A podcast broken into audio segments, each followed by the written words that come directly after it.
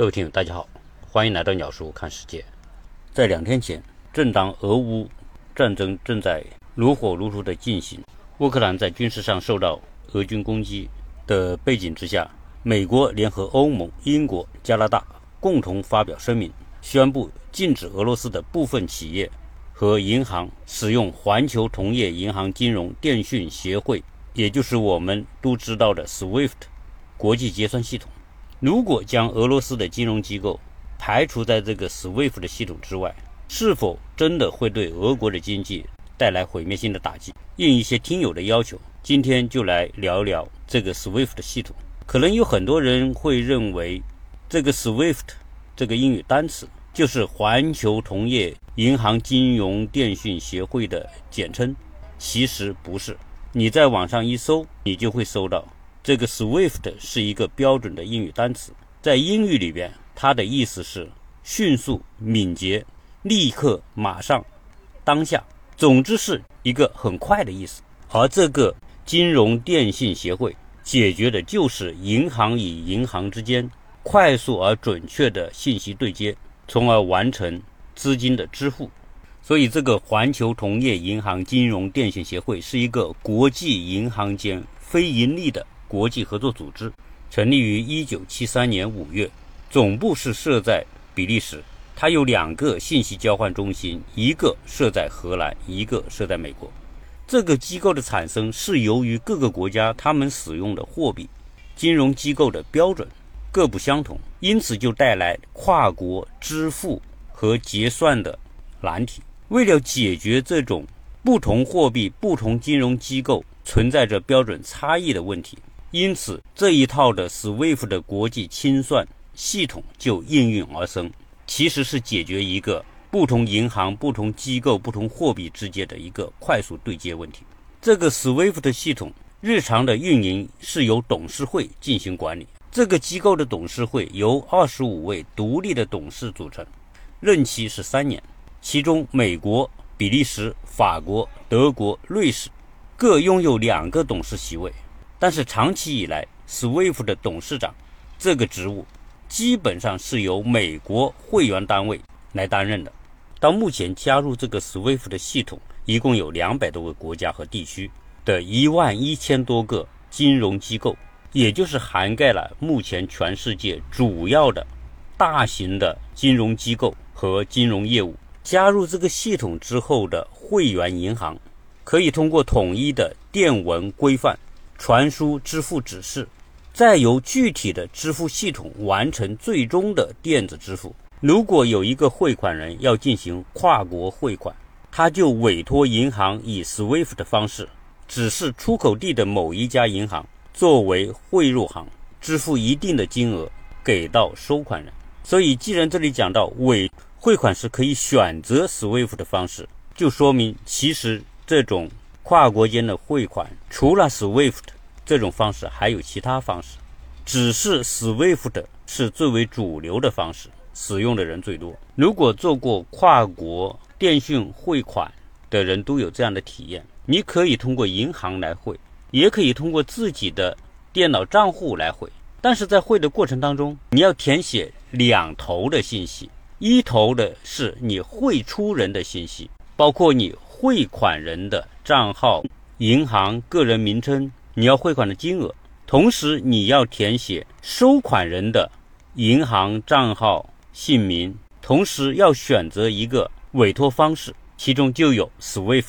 基本上现在跨国银行间的汇款会在二十四小时之内完成到账的这个过程。说到这个 SWIFT 的系统，让我本能的想到中国古代的钱庄。以及钱庄所开出的银票如何实行跨区域之间的承兑问题？如果要说到钱庄，我们很多人可能会对一个电视剧叫《乔家大院》会有印象，因为《乔家大院》所讲的就是山西的商人，也就是所谓的晋商，那里面就有很多的场景会讲到银票的问题。其实钱庄开出的银票就是一张薄薄的纸。上面写满了一些东西，然后盖上一些印。收到这张银票的钱庄要根据这张银票的数额支出相应的银两。那么，如何来保证这张银票的安全和可靠性就成为一个非常难的问题。在清朝那个年代，科技远没有今天这么发达，也没有发明出相应的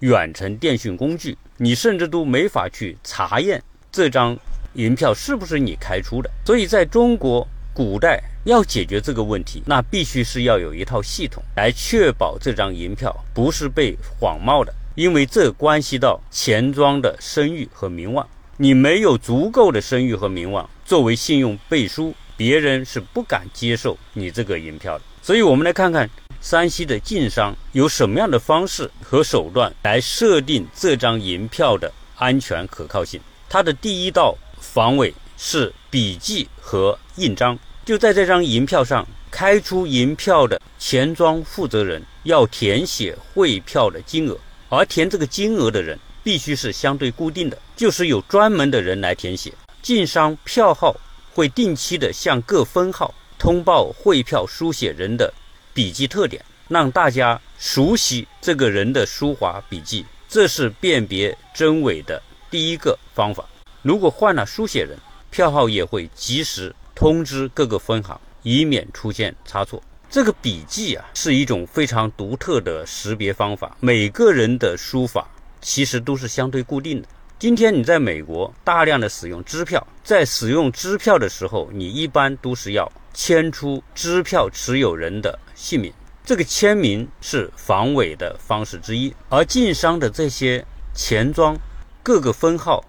之间和总钱庄，他们是一个封闭的系统，因此这个书写人的书法就变相的成为某一种形式的识别真伪的密码，而这个书写的习惯。就是这个密码的核心。有一些票号还会规定，除了书写汇票的人要固定之外，分号的掌柜也要在每张票据上亲笔签字，这就会增加造假的难度。除了书写的识别之外，每张汇票上面要增加印章，因此这个印章上面也会有很多的防伪的因素，外人不一定能看得出来。此外，除了印章，有一些大的票号。上面竟然还会使用水印，这个水印是由总号统一的制作，然后发到各个分号，以便防止盗版。我们今天的各种钞票上面也都普遍采用了这种水印防伪的技术。据说最早使用这种水印防伪的就是晋商的票号。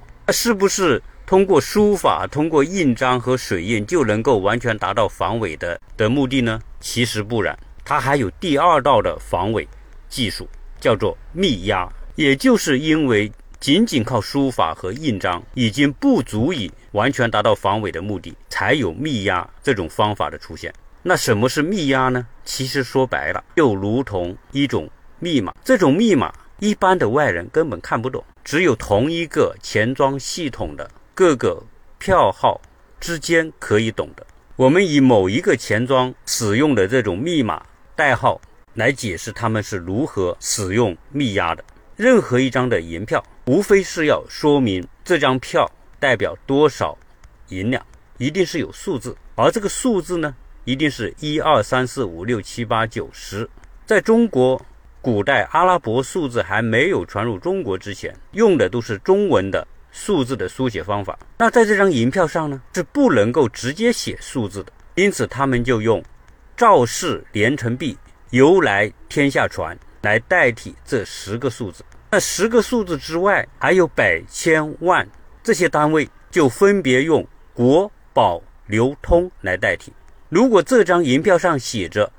赵国世宝，就代表一万两千两银子的汇票，而且这个压密的这个代号，可能一段时间还会经常更换。这个就和做特务工作当中的对暗号是一个道理。这与现在的摩尔密码电报是同样的道理。你电报发出，从一个地方传输到另外一个地方，传输出去的往往是一串数字，然后有一个密码电报本，不同的数字代表不同的含义。如果你的手里没有这本电报的密码本，你即便是截获了这个电报这一串数字，你也不知道它真正的意思是什么。在各种的战争当中，军事密码。往往是情报战的关键，甚至有可能决定了一场战争的胜负。而我印象最深的就是当初太平洋战争当中，日本和美国在一九四一年进行的中途岛决战。在这一次决战当中，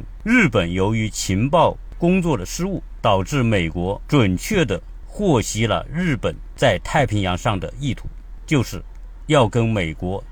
在中途岛来一次决战。因此，美国事先就做了充分的准备。说到战争的题材，我们就顺便多说几句。其实，在太平洋战争爆发初期，美国一直也是观望中立，直到一九四零年的十二月份，日本海军。特混舰队倾巢出动，突然偷袭珍珠港，使得美国的太平洋舰队几乎全军覆没，美国被迫参战。在重创美国的太平洋舰队之后，日本海军越打越有信心，认为整个太平洋就是他的。当然，美国的太平洋舰队也没有全部被消灭。在一九四一年，美国重整太平洋舰队，这个对日本在太平洋上的计划是一个。严重的阻碍，因此日军想要再通过一次决战来彻底消灭美国海军在太平洋的存在，而且他们选的目标就是中途岛。中途岛是一个位于美国和日本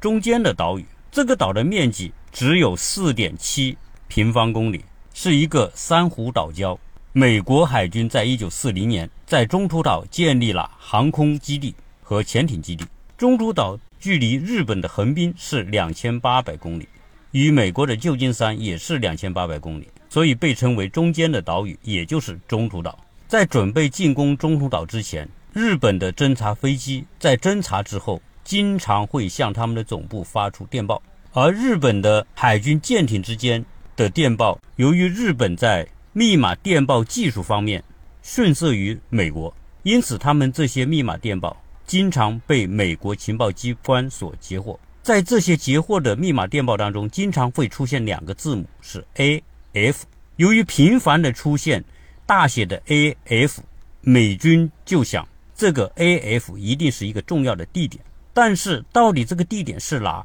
他们猜不准，因为没有对方的密码本，因此他们就只能是猜这个 A F 是旧金山呢，还是珍珠港呢？后来美军经过综合的分析，他们认为这个 AF 可能是美国在太平洋上的另外一个海军基地，就是中途岛。当然，这还是猜测。为了验证这个猜测的正确，美国的情报小组就给美国太平洋战区的司令部发了一个电报，而且这个电报是一个明码电报，并没有经过密码处理。意思是说，中途岛的淡水设备发生了故障，需要维修。这个电报很快就被日本的情报机关所截获，因为它是个明码电报。日本情报机关收到这个电报之后，立刻又给他们的总部发了一个密码电报。在这个密码电报上就出现了 “AF 淡水设备出现故障”这样的信息。美军再一次截获日军的这一份密码电报之后，就证明了这个 “AF” 就是中途岛。也就是说，日本想对美国展开决战的地点在中途岛，因此美军事先对中途岛进行了充分的准备、模拟演练、排兵布阵，设下一个圈套。结果，当时日本的几乎所有的主力战舰，包括五艘航空母舰、各种重型的巡洋舰、护卫舰配套的所有的舰，都钻进了。美国在中途岛所设下的埋伏圈，在这里我要说一下，在中途岛海战的时候啊，美国的海军综合力量是不如日本海军的。根据史料上的数据统计，中途岛海战当中，日本计划投入的舰艇多达两百多艘，其中航空母舰有八艘，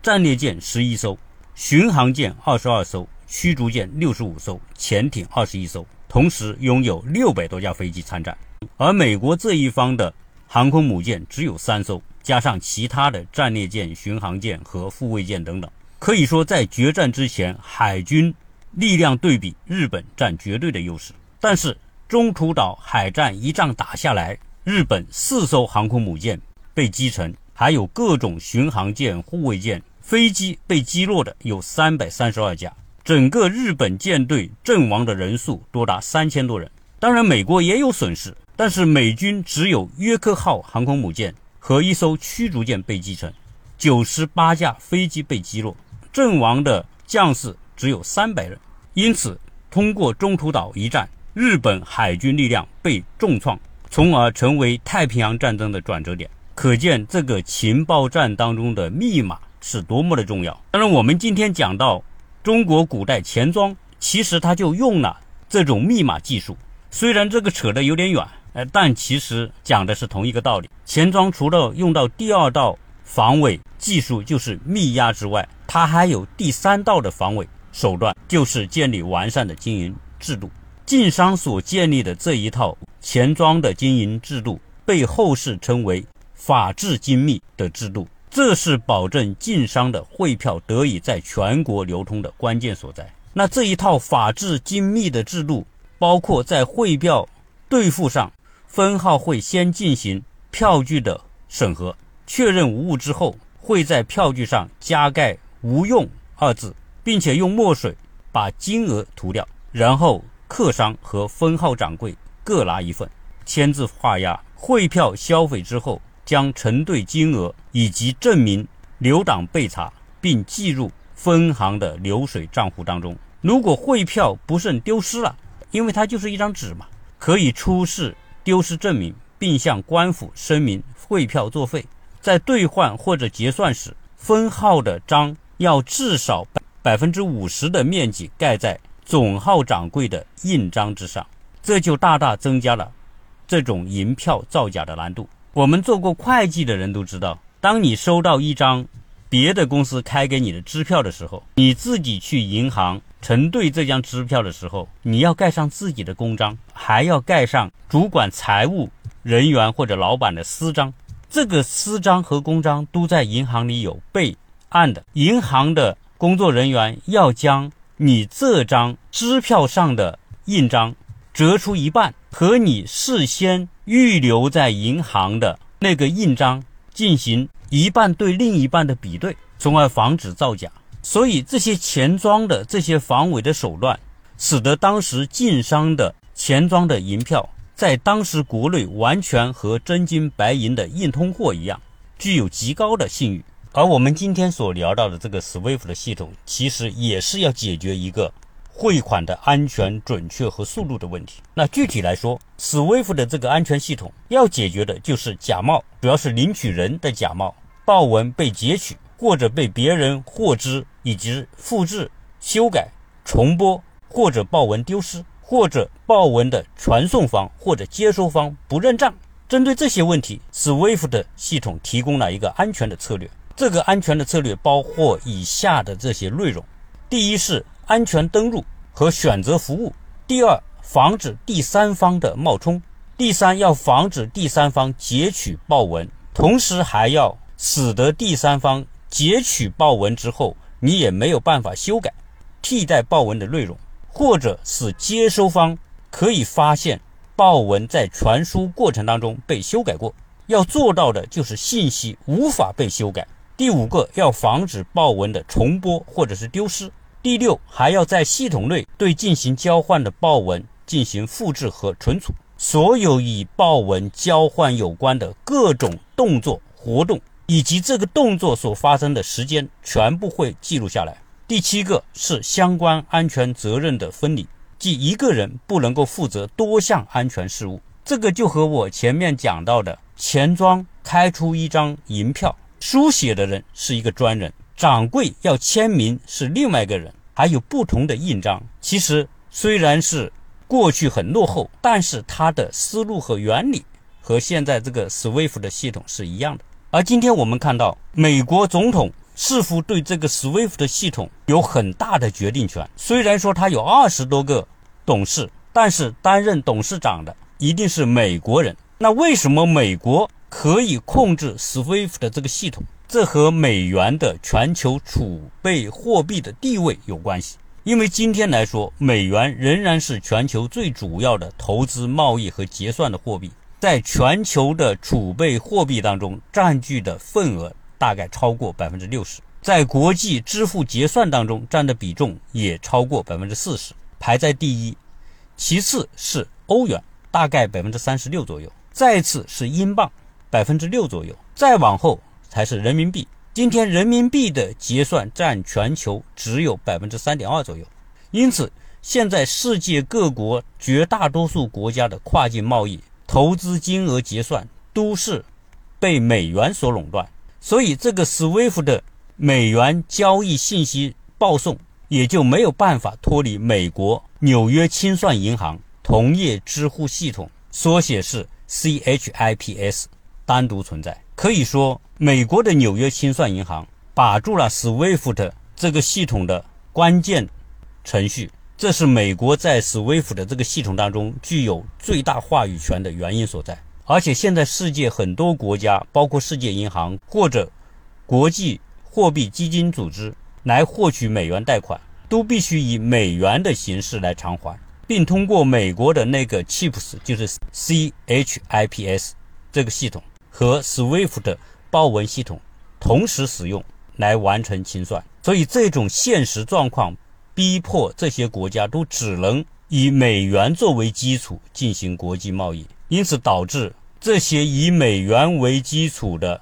国家在经济发展和国际贸易、国际结算当中受到美元的影响和控制。除了前面的原因之外，九幺幺事件也为美国控制 SWIFT 的系统提供了机会。在九幺幺发生之后，当时的美国总统小布什根据《国际紧急经济权利法案》，授权海外资产控制办公室可以从 SWIFT 的系统调取任何参与恐怖活动有关的金融交易和资金流通的信息。虽然 SWIFT 的这个系统是一个多国参与的非营利组织，但是迫于美国在 SWIFT 这个系统当中的关键角色也就只能接受美国的要求，所以今天美国你去银行办事情，其中有一个自动的识别系统，就是你是不是洗钱。一旦这个系统把你鉴定为洗钱，就会跟联邦调查局 FBI 的系统对接，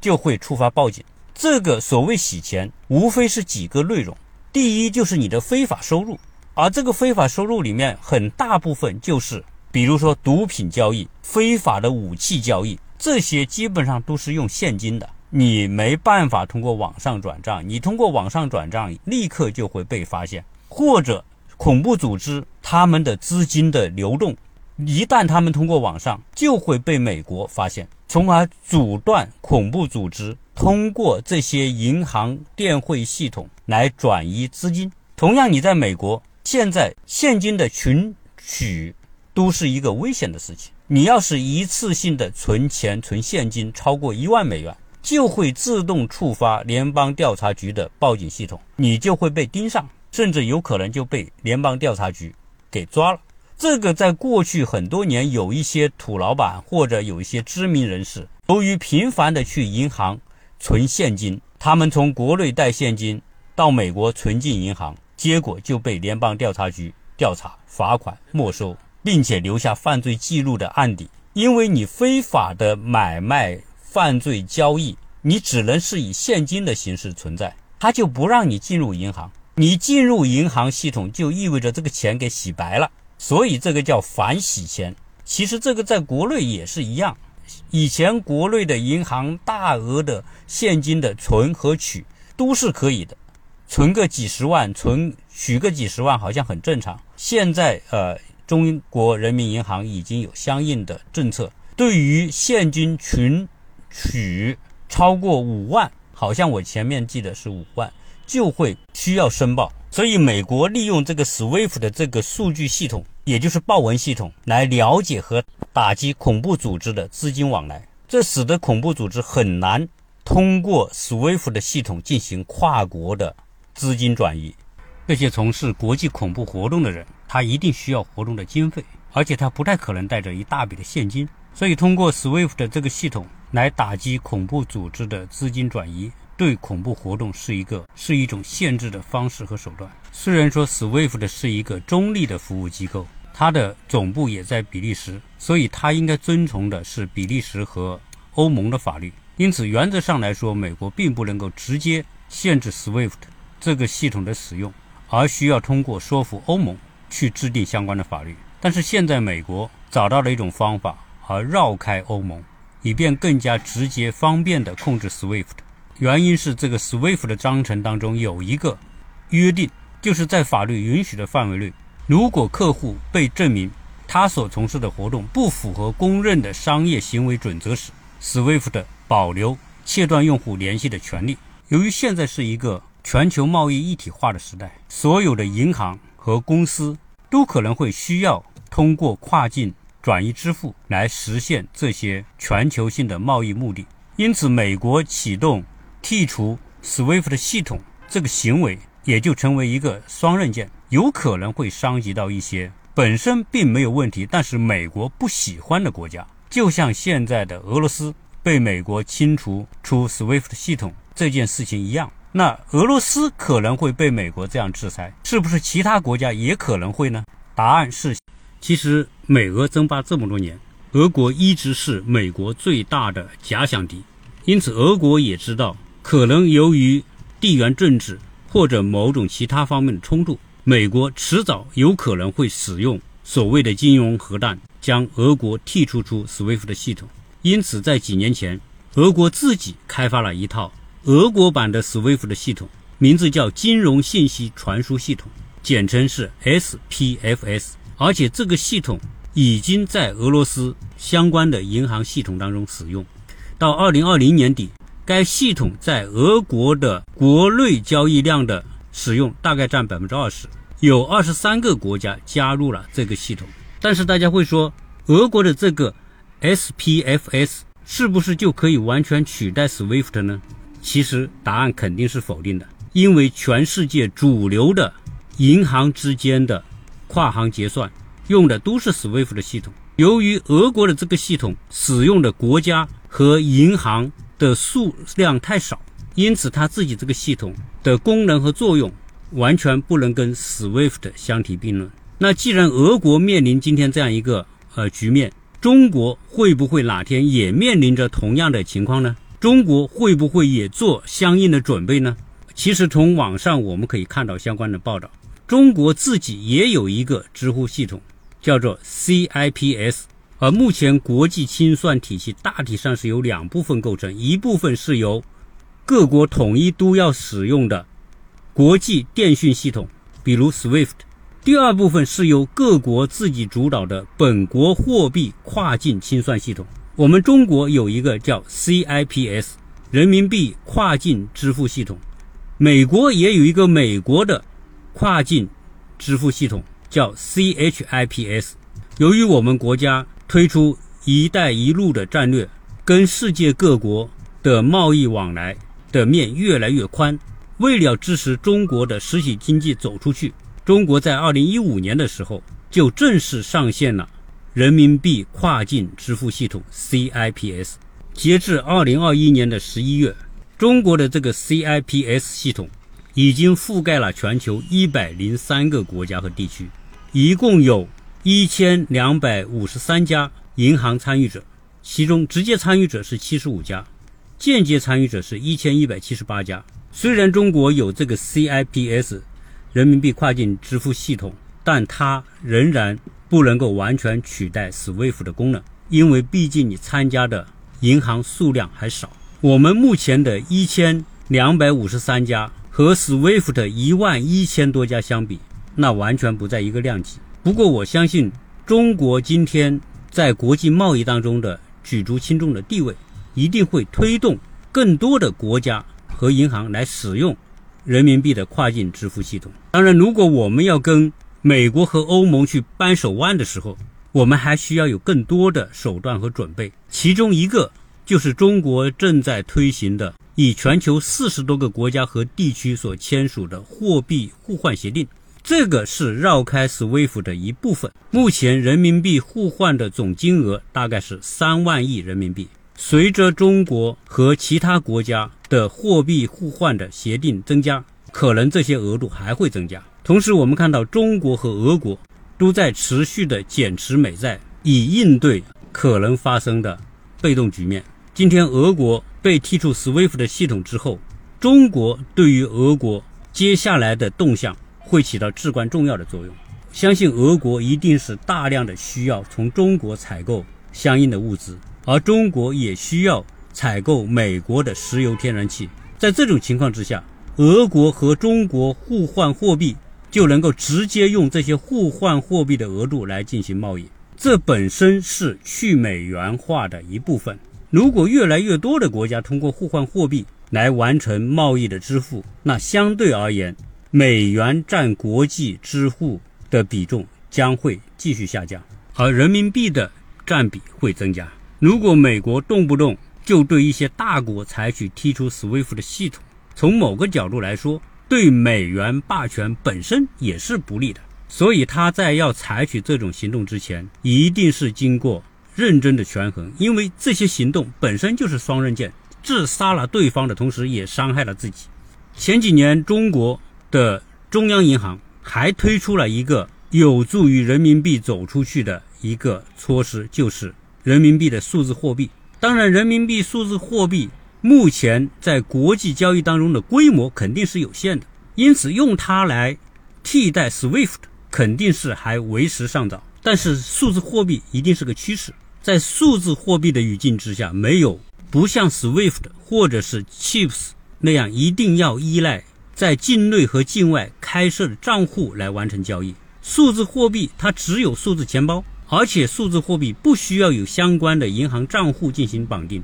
因此交易转账也不依赖于银行账户。因此，未来数字货币有可能一定程度的来改变目前的分布在全球各地各时区的代理行和清算行关系为基础的跨境支付格局。也就是说，人民币。数字货币未来会变得更加的高效和便捷，而且安全，但只是说你的人民币数字货币使用的规模多大。所以这个 SWIFT 的系统主要是因为它的用户数量够大，它的覆盖率够广，而且它是累积了将近五十年才形成今天的优势格局。所以俄国被踢出 SWIFT 的系统之后受到打击，那是肯定的。因为很多贸易的结算通道被关闭掉了，战争现在这样进行下去，拖得越久，当然是对俄国越不利。因此，目前的这种战局以什么样的方式、什么时候结束，对俄国来说是至关重要。